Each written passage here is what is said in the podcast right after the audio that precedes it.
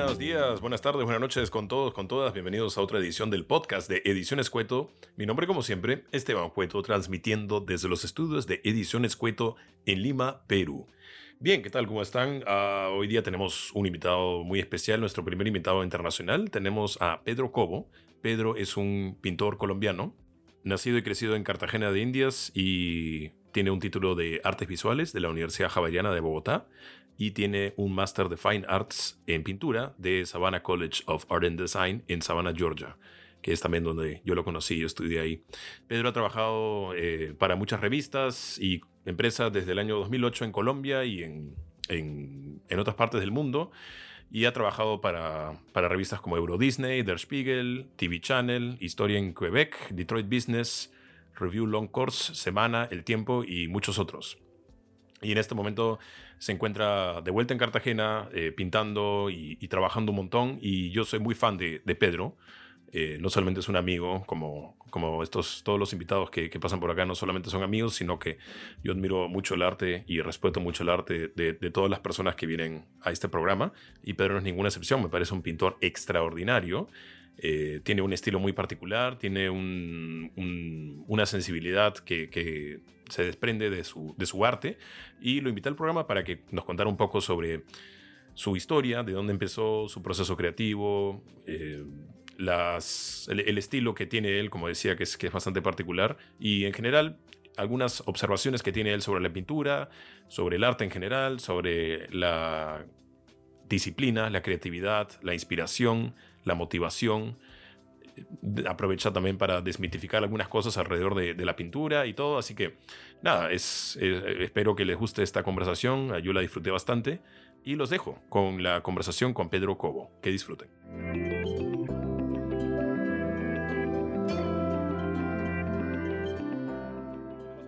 colombiano Pedro Cobo. Pedro, ¿cómo estás? Eh, muy bien, Esteban. Muchas gracias por la invitación. Un gusto estar aquí contigo. No, gracias a ti. Bueno, Pedro es un pintor eh, colombiano. Ahorita está, bueno, nacido y crecido en Cartagena, ¿no es cierto? Sí. Y ahorita estás en Cartagena trabajando, pero, en Cartagena, sí. sí. pero nos conocimos en Savannah, Georgia, en Estados Unidos, en la, en la maestría. Tú estudiaste pintura, el MFA, y yo estudié cine. Y siempre me ha gustado muchísimo tu, tu trabajo, así que te agradezco el, el, tiempo para conversar. Cuéntame cómo empezó todo esto de la pintura en tu vida, cómo te empezó a interesar. Eh, Esteban, yo comencé como ilustrador primero, la verdad. Uh -huh. eh, trabajé como ilustrador casi ocho años y luego decidí dar este paso al vacío de, de ser pintor. Que obviamente trae un montón de incertidumbre, incertidumbres y y dudas. Pero sí. pues uno le toca en algún momento de la vida pues tratar, porque cómo se hace. ¿Y empezaste como ilustrador de chico? O sea, de, de niño eh, dibujabas, ese tipo de cosas? No, no, no, sí, no. Este, yo comencé dibujando desde muy chico. Mi mamá era directora de la Escuela de Bellas Artes de Cartagena y pues crecí en ese ambiente y con muchas ganas de dibujar siempre y luego estudié artes visuales en el pregrado y mucho tiempo después hice la maestría. Uh -huh. La maestría y... fue como ocho años después de la, del pregrado. ¿Y en qué momento, o sea, tú te desempeñabas como ilustrador primero, pero decidiste dar este salto al vacío, pero en qué momento decidiste en general, sabes que yo quiero ser artista visual, quiero ser ilustrador, quiero ser pintor, a eso me quiero dedicar? Eh, cuando llegó el momento de escoger una carrera, realmente, en eh, ninguna otra ocasión, creo yo, eh, cuando me vi enfrentado a la situación, como todos, de tener que escoger eh, qué hacer el resto de tu vida, pues me di cuenta de que lo único que había sido un común denominador a, a lo largo de, de, muchos otros pasatiempos eh, había sido el dibujo y sobre todo el dibujo, ni siquiera la pintura, yo no comencé a pintar sino ya, ya en la universidad pero dibujar, ¿sabes? Esteban, dibujar en el cuaderno, dibujar en las partes de atrás, dibujar a los amigos, ¿sabes? El propio que te agarran en, en un grupo y, y, y, te agregan solo para que dibujes las cartulinas en las presentaciones. En los eh, tal cual, ¿sí me entiendes? Y, sí. y a partir de eso, pues, eh, salté allá a la, la universidad y tuve la fortuna de tener unos muy buenos profesores y, y así en el pregrado sobre todo. En el posgrado no mucho. Em, cuéntame un poco, bueno, eh, revisando acá tu página web, pedrocobo.com, eh, hay algunas este, obras que has colgado y las ponemos en pantalla. Em, ¿Cuál es este... O sea, yo, me vas a disculpar, yo soy muy ignorante con, con historia de la pintura, teoría de la pintura y todo eso, pero yo noto eh, un poco de, o sea, una mezcla entre la, el estilo más impresionista, un poco suave, pero a veces también mucha definición en los rostros, en los rasgos, en los cuerpos. Em, yo te quería preguntar, ¿no? ¿Qué artistas sigues tú? ¿Qué artistas te influencian? Eh, pintores en general. Em, no, bueno, yo creo que todas las semanas alguien diferente, todo, todos los días uno se ve bombardeado en el Instagram por toda esta cantidad de gente talentosa eh, que va, hace cosas todos los días. Eh, yo, es muy difícil para mí nombrarte así quién me influencia uno o dos. Yo eh, sigo mucha gente, eh, obviamente mis profesores, Alfonso Álvarez, Felipe Machado, Nicolás Uribe, mis profesores de pregrado influenciaron mucho mi obra y, y luego pues ya literatura, escritores pues como García Márquez, obviamente, eh, y muchos otros, o sea, colombianos, cartageneros, pero así me gusta más como pensar en pintores que están vivos, que, que, pintores de la historia del arte y de estos ismos. Eh, yo creo que me, influencia más esto, esta gente que está posteando todos los días en el Instagram y yo me meto y veo y digo, uy, o sea, está, me encantaría poder hacer este pequeño gesto o estos momentos que este tipo consigue o esta mujer consigue en este cuadro entonces, obviamente uno nunca logra, y, pero todos los días eh, está un poquito influenciado por aquellas personas que uno ve todo, todo el tiempo, ¿no? Sí, no, de todas maneras. Y a veces uno no se da cuenta y, empieza a implementar esas cosas en su arte. Sí, eh, ah, Cuéntame un poco esto, me pareció interesante lo que dijiste, que, que te, te, influencian las novelas de García Márquez y de otros autores. ¿Qué es lo que te da la literatura como, como base para poder crear? O sea, ¿qué es lo que te da eh, los textos, ¿no? Como base para poder crear eh, un arte visual. Pues no solo sería la literatura, yo creo que todo. Eh, el cine también muchísimo. películas, por ejemplo, no sé, estuve trabajando en mi tesis una, una serie de pinturas sobre mi abuela y, tenía mucho en, mente las películas de Fellini, como Amarcord, por ejemplo, donde donde hay, mucho de la abuela, de la nona y de, lo que pasa en familia y de lo que es crecer uno con la, con la abuela en la casa. Eh, lo mismo de García Márquez, hay una, en las novelas de García Márquez, bueno, primero que muchas suceden en Cartagena, eh, segundo, pues está este, esta especie de, de, compartir con tus abuelos siempre presente y, y como eso de una u otra manera influencia tu, tu arte, lo que tú produces como pintor, bueno, eh, tú lees algo de eso, ves una película como estas y luego vas a pintar sobre tu abuela y obviamente es inevitable eh, tenerlo en cuenta a la hora de reflexionar sobre tu propio trabajo y, escribir sobre tu propia obra em, y de producir también imágenes, porque uno pues tiene que en algún momento sentarse y, y escoger un poquito eh, qué es lo que vas a pintar y, qué escena de tu abuela en este caso es la que voy a, pintar y por qué. Eh, entonces sí, yo creo que pues todo, ¿no? música, eh, literatura, cine, todo eso yo creo que, influencia de una u otra manera la, producción artística de cualquier persona, ¿no? Sí, claro, totalmente. Y, ahora cuando hablas de, tu abuela y, y, cómo la vas a retratar y por qué, ¿Qué clase? O sea, yo he visto en tu Instagram también haces varios retratos de personas y, haces comisiones. ¿Qué cosa buscas en un personaje? O, qué cosa te llama la atención? ¿O qué cosas, cómo decides tú qué cosa, cómo retratarlos y por qué retratarlos y, todo? Este, bueno, Esteban, primero eh, hay que diferenciar para mí, tengo que diferenciar entre estas personas que yo siento un par de horas acá y, pinto, que son muchas veces mis amigos, mis, mis primos, etcétera eh, con, las, con un proyecto como el de retratar a mi abuela, porque eso fue una serie de 25 horas de, ella. Entonces era muy diferente cuando tú eh, estás pintando a alguien recurrentemente, es muy diferente a, que si sientas a un amigo un par de horas eh, a pintar. Entonces por ahí este proyecto pues era, era más sobre mi relación con mi abuela y, cosas que yo quería decir sobre, sobre cómo la veía yo. Que, y, surgió como eso de una manera muy espontánea y muy natural de, una pintura que hice de ella que no me gustó porque estaba muy linda y ella se veía muy bien, pero al mismo tiempo no era, no era esta matrona, no era esta mujer con autoridad eh, con la que yo crecí en la casa, que, que, entonces luego hice un cuadro que era más parecido a, lo que, a lo que estaba pensando en ese momento y me di cuenta que, bueno, pero también al mismo tiempo eh, con los nietos siempre ha sido, siempre ha tenido una relación muy distinta a, la que tiene con mi mamá o con, con el que sea. Entonces, de ahí, de ahí fui haciendo cuadros de ella y de, y de momentos y situaciones mías con ella que, que terminaron siendo la tesis, porque, y, y, entre, entre tantas cosas, creo que mi trabajo más íntimo y más, más significativo hasta, hasta hoy. Em, los retratos de mis amigos, pues son, en parte, bueno, modelo gratis. Eh, a mí me, me, gusta pintar del natural. Es, son personas que están dispuestas a sentarse a hablar conmigo y a, y a dejarse pintar eh, un par de horas y yo agradezco mucho, mucho eso, ¿no? El tiempo que la gente le, brinda a uno sin, sin, sin, nada más que pues un retrato que me voy a quedar yo con él porque la mayoría de veces son en cuadernos y es una forma también para mí de, recordar, ¿no?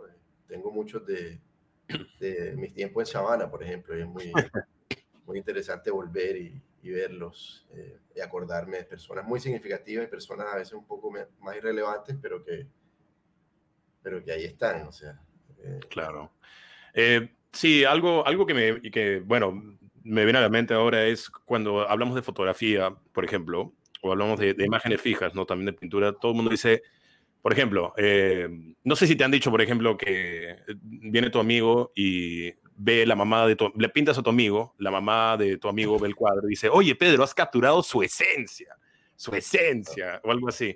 Entonces, este, el temperamento, el comportamiento es, es, increíble, pero sí se puede desprender de una, de una foto, de un cuadro, ¿no? Tú también piensas eso, que podemos conocer a una persona como es casi a través de un... Yo, yo, yo, pienso que de pronto en muchos cuadros, tal vez, este, eh, de pronto en un cuadro yo lograré capturar algo de lo que yo pienso es la esencia o de lo que yo quiero decir del modelo o la modelo. Eh, en el caso de mi abuela, yo siento que, que, pues yo voy a pintar a mi abuela mejor que nadie, que Picasso, porque es mi abuela. O sea, yo tengo algo, una relación con ella que quiero creer que va a, cambiar el resultado de la obra, para bien o mal, ¿sabes? Eh, de una u otra manera, va a haber algo eh, importante ahí, relevante que decir de, de una relación que, que, ya había. Em, entonces, yo, yo, siento que a medida que tú conoces más a una persona eh, y la pintas y la pintas más, eh, tienes más que decir de la, de la, de la persona. el tema de la esencia me parece un poco romántico. Sí. Y, válido, ¿no? Y también es una forma como la gente experimenta el arte en general y, y cada quien podrá verlo así o no. De pronto para ti sí capturó la esencia y eso es invaluable y muy subjetivo también. Pero no, en ningún momento como pintor estoy, eh, imagínate, buscando eh, capturar la esencia, porque ahí mismo me pondría también una, un tremendo peso que, que no quiero, ¿sabes? Claro. Yo pinto, ¿sabes? Lo mejor que se puede y, y ya está, ¿sabes? Claro, no, sí, este, algo, bueno, cuando dijiste romántico, me, dio risa porque yo no sé cómo es en Colombia, pero yo siento que la sociedad peruana ve el arte y yo también, por eso también hago este podcast y entrevisto a artistas, porque creo que la sociedad peruana a veces ve el arte como algo muy romántico y muy de musas e inspiraciones y, hablan de, has capturado su esencia, no sé qué. Em, y estoy saltando un poco, ¿no? Eh, pero quería que me cuentes un poco, o sea, desmitificar quizá algunas convenciones o estereotipos que se tiene sobre la pintura en general, que, que, tú dices, no, eso no es nada como la gente cree. No sé si tienes algún ejemplo de eso. Este, sí, bueno, eh, el tema de las musas es, es, el propio ejemplo para mí.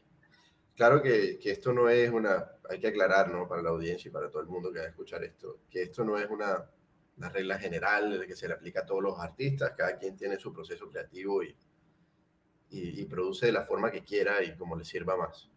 En mi caso, yo me tengo que sentar a pintar ocho horas eh, todos los días, no importa si, está, si tengo o no tengo ganas. Si, muchas veces pues me levanto con ganas de, de, hacer cualquier otra cosa, pero pues es mi trabajo y yo creo que es, es parte, es lo más importante que tengo que hacer, es mi responsabilidad. Y, y como cualquier otro trabajo, o sea, levantarse, ya, trabajar y luego pues hacer lo que tengas que hacer, pero...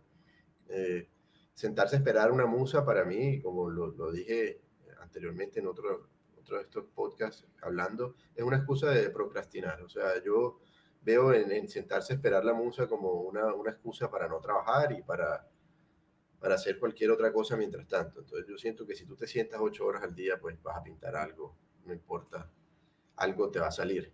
Entonces, eh, y eso se acumula, ¿no? Y es, es, es, una práctica diaria, laboral como cualquier otra y, pues eh, hay que verla de esa manera y tratarla de esa manera. En mi caso, por lo menos, eh, es así. O sea, muchas veces no, no tengo ganas de pintar o lo estoy sufriendo mucho y, e igual pues el, seguir con el impulso me, sirve para terminar o para seguir trabajando en una obra.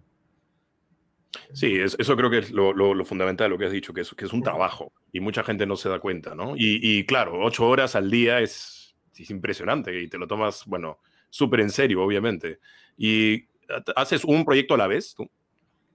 No, no, no, para no, nada. Yo eh, trabajo en varias pinturas al mismo tiempo. Eh, me gusta porque a, a, veces la, a veces agarro un cuadro y lo comienzo y lo dejo ahí un mes y vuelvo y lo retomo después. Eh.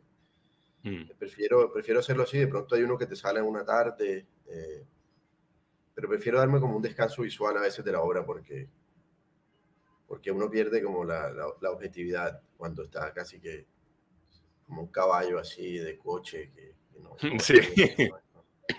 no, sí, de todas maneras.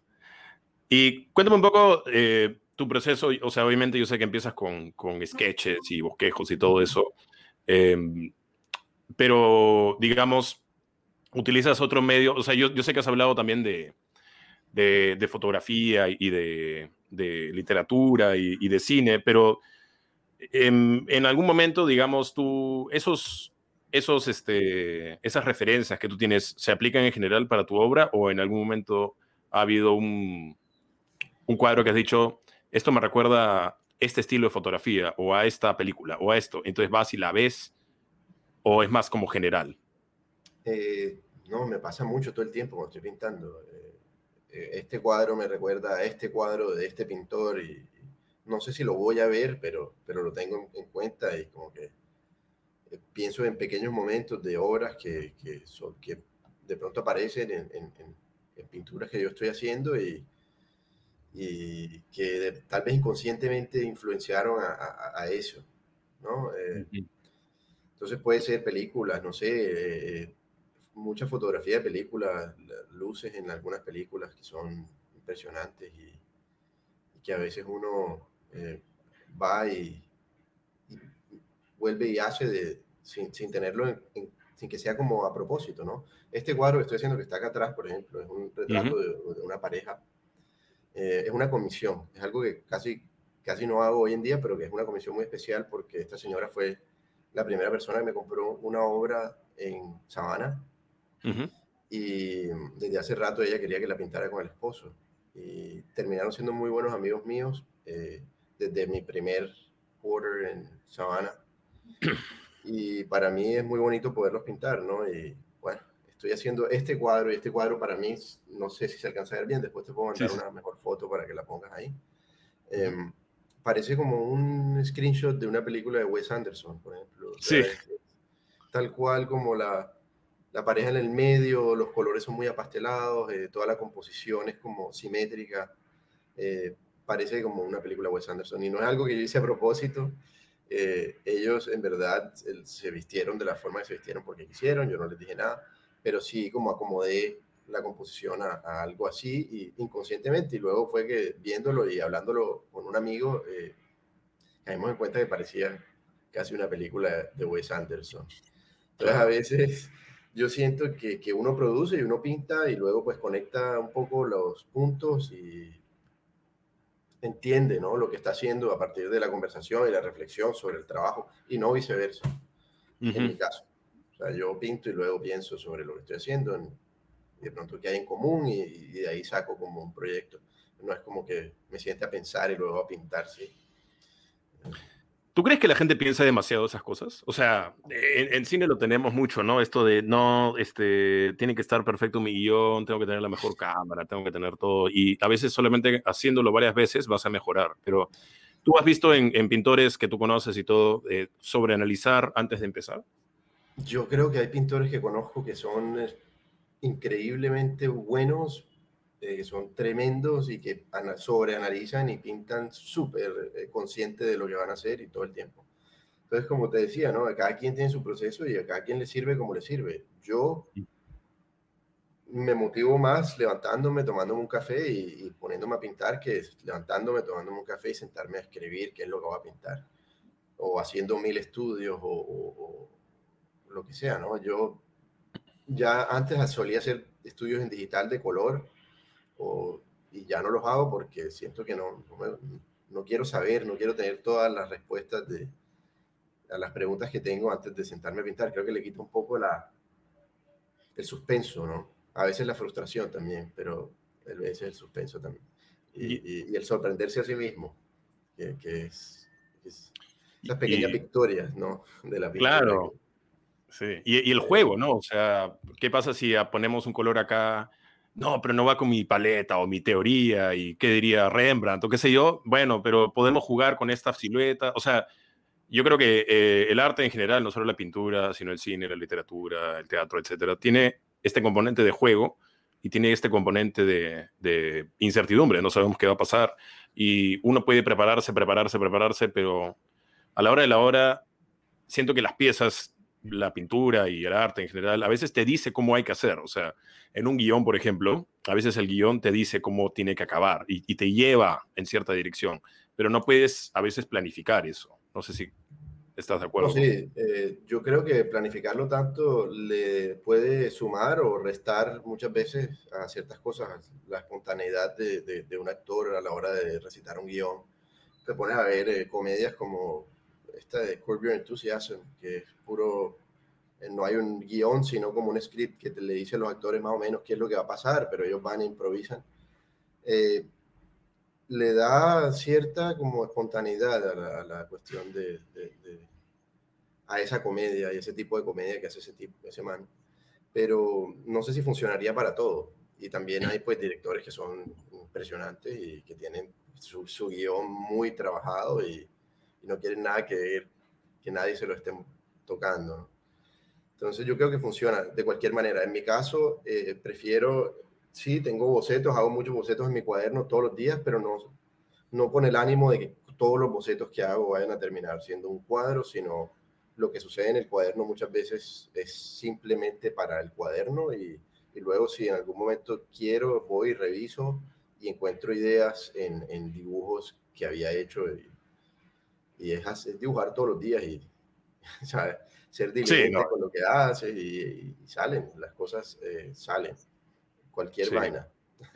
¿Y tú los siete días a la semana o los domingos, día de descanso? Eh, yo trato de tomarme los sábados, que voy y almuerzo donde mis papás, eh, pero no sé, la verdad es que últimamente si sea un par de horitas pues, me siento y, y toco un poquito. Hay días obviamente que trabajo más, hay días que trabajo menos. Eh, esto de ocho horas diarias de pronto no es una ciencia exacta, sino que bueno, si hay días que tengo que hacer algunas cosas porque también eh, hay que hacer otras cosas en la vida. Eh, voy y lo hago. En este momento estoy tratando de, de dar clases gratis aquí en Cartagena, tratar como de contribuir en la movida pictórica, cultural, local, eh, de alguna u otra manera gratis. Es lo máximo que voy a hacer de trabajo social la verdad, pues, es, lo más parecido a algo que, que, yo creo que puedo contribuirle a la sociedad de, forma gratis y tratar de devolverle algo a esta ciudad que, con la que he sido un poco negligente y, que he abandonado mucho tiempo. Entonces, eh, estoy muy contento de estar acá. Es, es como mi ecosistema y estoy tratando como de, de darle algo de regreso. Entonces, por ahí el otro fin de semana voy a dar una clase de pintura y voy a hacer un evento de dibujo gratis. Entonces, eh, está bueno, está muy bueno. Y es verdad, o sea, uno tiene que aportar desde donde puede y desde, lo que sabe, ¿no? Yo también eh, pienso lo mismo. Eh, estoy viendo también tu Instagram acá y, hay un par de, hay, hay, más obras acá en tu Instagram. Algo que me llama la atención, Pedro, es que tienes, bueno, la mayoría son este, cuerpos, ¿no? Pero no son, no son, son muy variados, o sea, tienes cuerpos muy definidos, ¿no? Y tienes otros, por ejemplo, esta serie The Swimmer, la nadadora o el nadador donde el cuerpo está como partido por la mitad, o tienes un pie, eh, o tienes alguna, o sea, un pie muy definido y quizá otro que es un pie con un dedo más largo que el otro. Em, todo eso lo... ¿Estás buscando decir algo específico sobre el cuerpo humano o es algo que te sale nomás? Eh, bueno, para mí cuando yo estoy ya ah, dibujando el cuerpo en el agua, eh, se trata más eh, intereses estéticos, personales, formas, colores, composiciones. claro que tengo algo que decir en términos conceptuales sobre, sobre esta serie y pues para mí es de nostalgia completa, es, es muy solo, son figuras solas en el agua. Entonces, eh, eh, obedece como una, una profunda nostalgia caribe. Eh, y partiendo de eso, siento que algunas más, otras menos. es un proyecto que, que, he trabajado por mucho tiempo, entonces hay veces que, que he querido hablar más como de otras cosas, de días nublados, de situaciones difíciles, o de, de, de, cosas más como joviales o, o fáciles de, ver y de querer dentro, de todo, dentro de gente nadando sola en el agua. O sea, entonces son hechos casi que creo que son 100 cuadros ahora en total de, nadadores a lo largo de eh, como seis años. Eh, y obvio, muchos de esos, muchos de, de, esos pequeños, la gran mayoría obras pequeñas, eh, una forma como de, continuar pintando todos los días también algo que no sea solamente el retrato, sino que pueda como, ah, que encontré tal vez al principio, sobre todo en la refractación del agua y de cómo se ve el cuerpo eh, a través de, de, este, del líquido eh, y, y, lo que puedes hacer a la hora de deformar y de hablar de movimiento y de, de muchas cosas que me interesaban estéticamente y luego me di cuenta de que pues estaba pintando solamente figuras solas y como te, como te decía, ¿no? Conecté un poco lo que estaba haciendo y me di cuenta que era muy caribe, muy nostálgico, muy, muy, veces, muchas veces hasta eh, como recordando momentos eh, de, de, la vida acá en Cartagena y de lo que implica crecer en el Caribe eh, y de cómo tus relaciones personales todas se ven siempre como relacionadas con el mar de alguna manera. Cuando uno crece en una ciudad donde es verano eh, todo el año y el agua siempre está tibia y el mar está a una cuadra, entonces como que pues, todo el tiempo la relación con el agua es... Eh, no, es, lindo. Yo, sí, sí, sí conozco y es, es un sitio bellísimo. Em, también tienes acá, ah, hablando de, de, de, personajes solos, ¿no? Tienes también autorretratos. Y te quería preguntar, la semana pasada tuvimos a Laura Correa, que es una fotógrafa peruana, y ella dijo que a través de los autorretratos se puede conocer a sí misma bastante. Okay. ¿Tú sientes lo mismo con tus autorretratos? ¿O con el eh, Yo, hago eh, pocos autorretratos, fíjate. De pronto no, no me quiero conocer a mí mismo tanto. eh, de pronto estoy, me da como miedo eso. Eh, no, yo hago pocos autorretratos porque he tenido la fortuna de tener muchos amigos que se sientan para mí. Entonces tal vez prefiero mirar a otra persona y, me, gusta también la, la, conversación. Pero trato de hacer diligentemente una vez al año, por lo menos en mi cumpleaños, un autorretrato. Y hace poco hice uno, que es el que seguro estás viendo. Eh, y, para mí, eh, en el autorretrato encuentro un espacio de experimentación también, de, hacer cosas de pronto un poquito más osadas, menos, siento menos la necesidad de interpretar eh, diligentemente a la figura, porque, bueno, soy yo y me puedo tomar como la libertad de hacerme un poco más así o más o menos así, o de pronto no hacerme los ojos o lo que sea. Eh, entonces, para, para, mí eso es el autorretrato. No, yo no, no, no exploro el autorretrato en términos conceptuales, eh, para nada. Para mí es, meramente una situación en, la que tengo toda la libertad técnica de, pintar lo que me dé la gana y nadie le importa.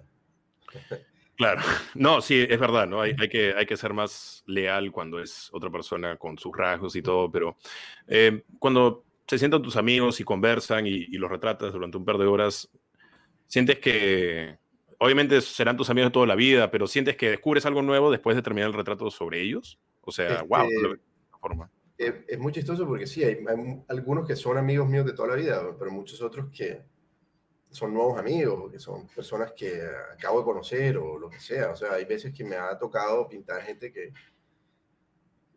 eh, hace un par de semanas iba a pintar a un, un, amigo de un amigo que conozco también aquí en Cartagena. Eh, y él vino aquí a mi, a mi apartamento, estudio, oficina, etc. Eh, y terminé pintando a la esposa porque la, la, novia quería que la, que la pintara. Y él dijo, bueno, píntala Y terminé pintando a ella que la acababa de conocer. Y la terminé, la terminé pintando, fue a ella.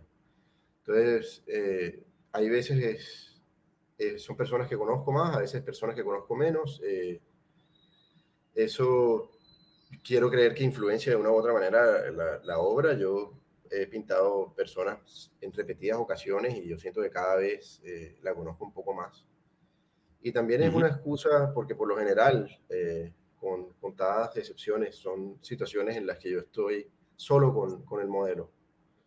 Y tengo la oportunidad de tener dos horas, tres horas sentada una persona hablando y conversando eh, solos en, en, esta situación y, y, me gusta. Es, es algo que, que, me gusta, es algo muy, cartagenero, dirían algunas personas, muy costeño. Eh, eh, yo disfruto de hacer un momento social, de un acto que es normalmente todo lo contrario, que pintar es algo muy, muy solo todo el día.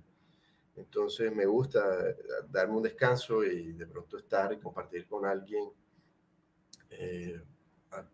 un retrato mientras nos tomamos una cerveza y hablamos y conversamos. Sí, o sea, em, bueno, yo soy costeño también. Obviamente las playas de Lima son bastante... Eh, acá es frío y, nublado, pero sí, sí, sí a lo que te refieres. O sea, creo que eh, no solamente costeños, quizá latinoamericanos en general, eh, una cosa como ven a mi casa un par de horas y te sientas y hablamos, se convierte casi en un evento social, o sea, de dos personas, pero yo me imagino que los estadounidenses o los europeos es como, siéntate ahí, eh, no hables, por favor, mírame acá, préstame atención, no sé qué, o sea, habrían como mucho más reglas quizá, y esto es más como tranquilo, con cervezas, con, con, con cháchara, como dicen.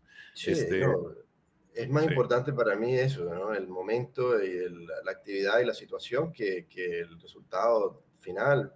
Hay veces que obviamente quiero que me quede bien y trato y hago lo mejor que puedo, pero tampoco voy a estarle diciendo a la persona que no hable, que no se mueva, que, que trate de mirarme porque no.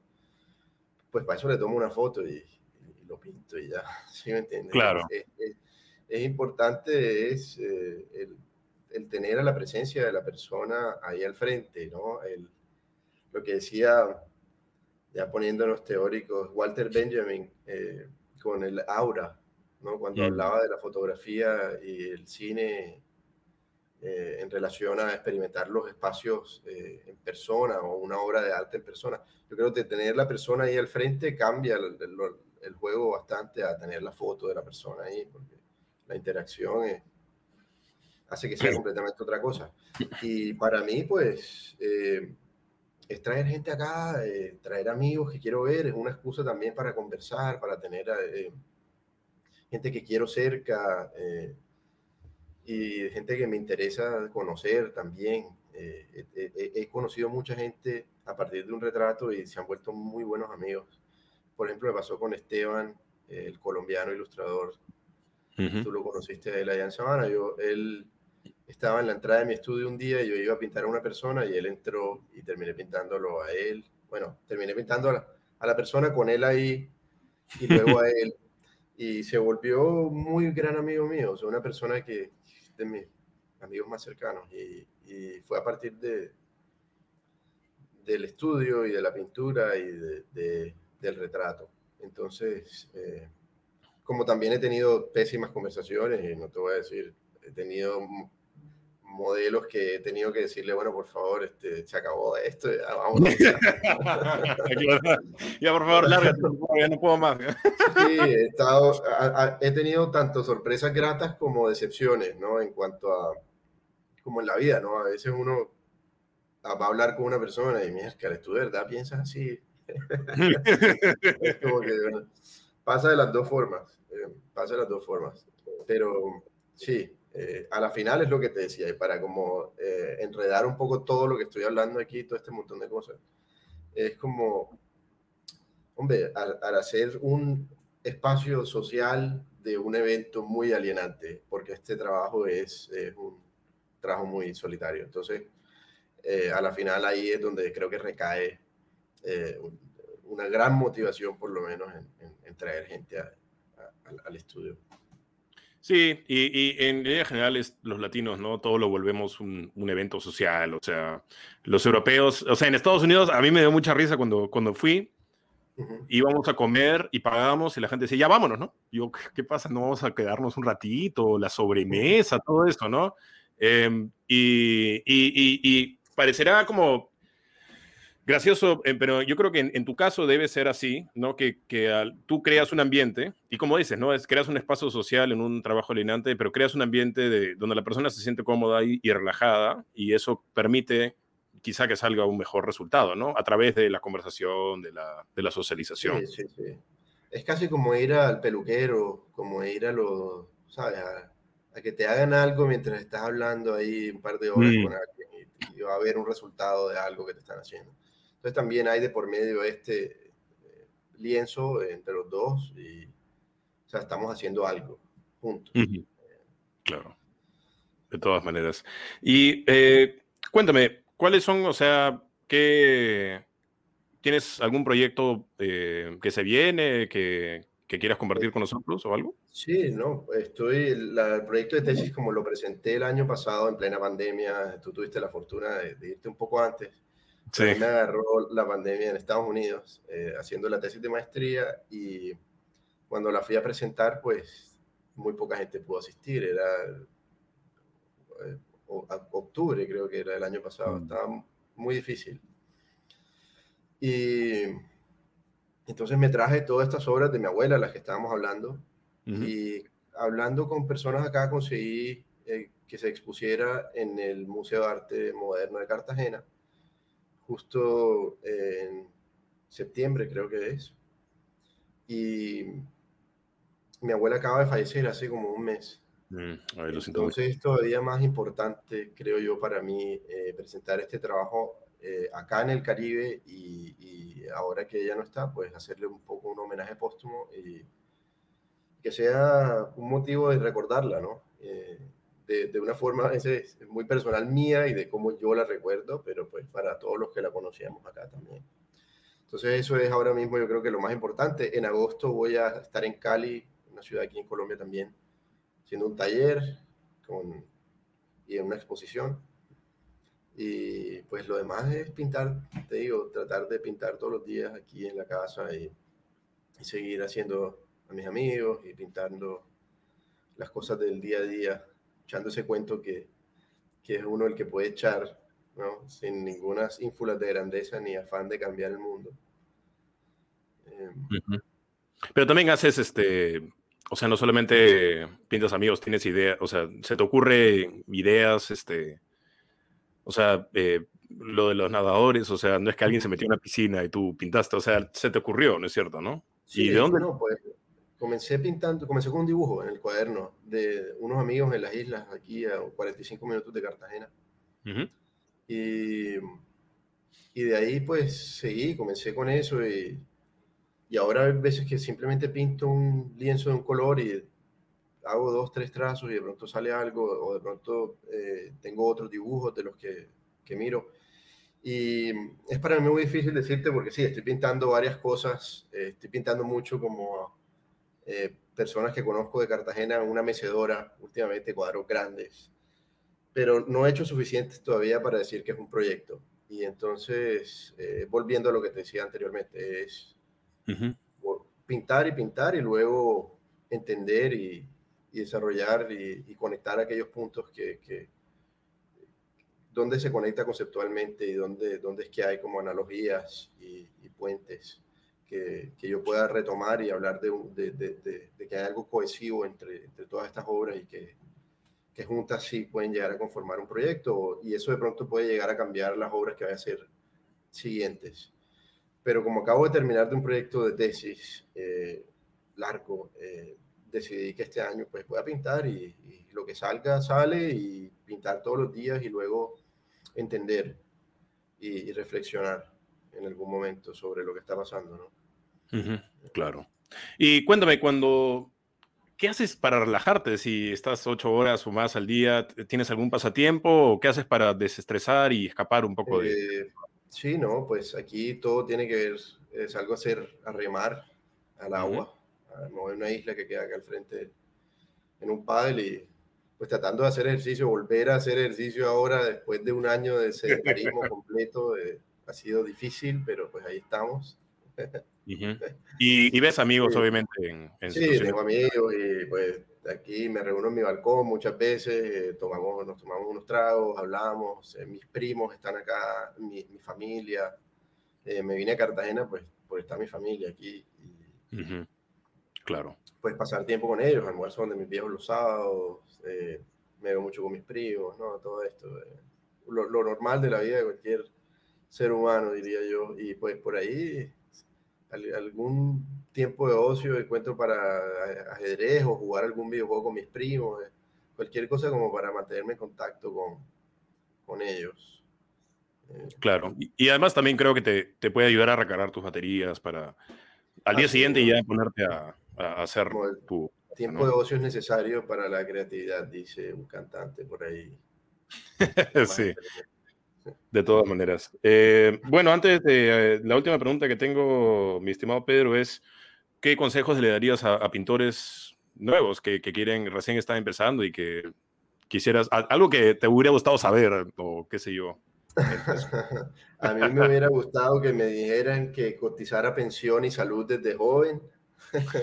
me hubiera gustado que me dijeran eh, que me tratara a mí mismo como una marca y tratara de vender mi obra eh, en las redes sociales, que hoy en día ya no es tan necesario en las galerías. Eh, estoy hablando desde las cosas más prácticas del negocio, ¿no? Pero que si hubiera algo que sí es importante de verdad para esto es dibujar todos los días, Esteban. Eh, estás comenzando y quieres llegar a, a, ser pintor, quieres vivir de la pintura, dibuja todos los días en tu cuaderno agarra un cuaderno y dibuja todos los días, así sea media hora. Y, ese pequeño espacio que te das eh, va a ser una diferencia abismal en el futuro y en, tu carrera. Entonces, sí, la, autodisciplina, la recurrencia, el repetir todos los días, ¿no? Tener tu, horario y ser eh, organizado. Creo que es como lo que más me ha servido a mí y lo que más me ha costado también. Eh, desarrollar ¿no? a lo largo de, estos años y que lo que me falta todavía es mucho. Entonces, pues yo estoy, quiero creer, todavía joven, eh, tengo 33 años. Sí, eh, sí. Entonces, eh, no te, todavía me falta mucho para, para, para, llegar a tener como la sabiduría de algunas personas que llevan pintando muchos muchos más años, pero en mi caso, sí, la autodisciplina y la consistencia eso de la musa, olvídate de esa vaina. Y, haz tu, trabajo todos los días como cualquiera y, vas a ver que pues eh, vas a poder, creo que, subsistir de esto.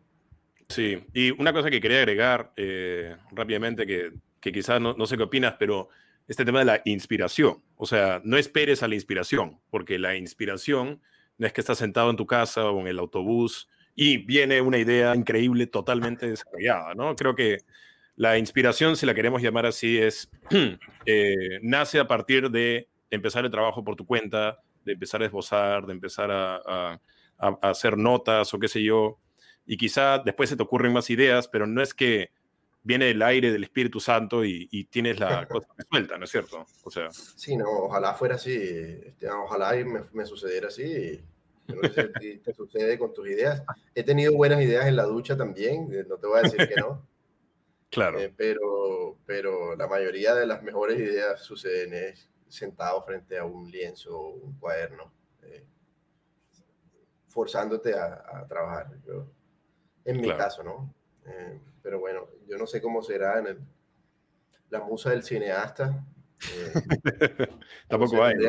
mi hermano es productor de cine también y tendría que preguntarle qué le, qué le conviene.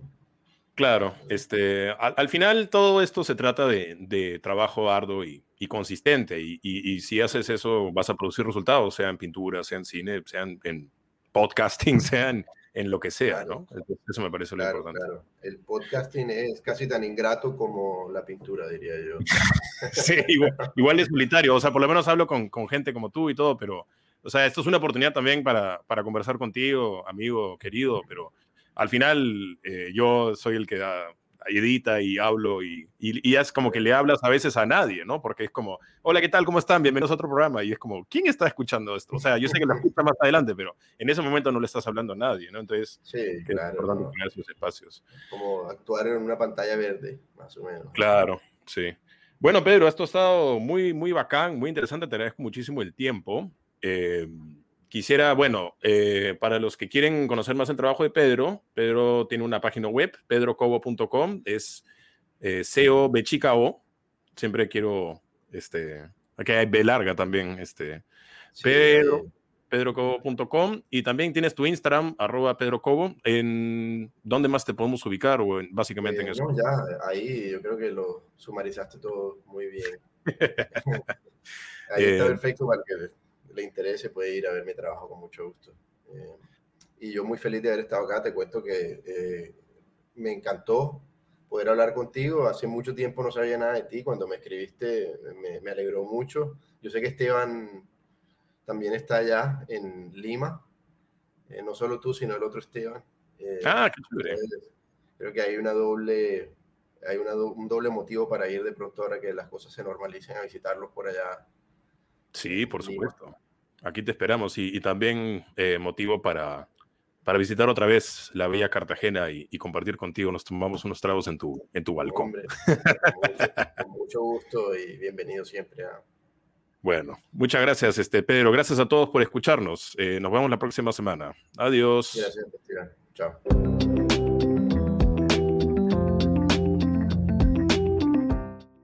Bien, esa fue la conversación con Pedro Cobo, pintor colombiano. Eh, muy interesante, algo que, que también eh, me gustaría resaltar de lo que ha dicho es esto, esta eh, el romanticismo que hay alrededor del arte con esto de las musas y la inspiración.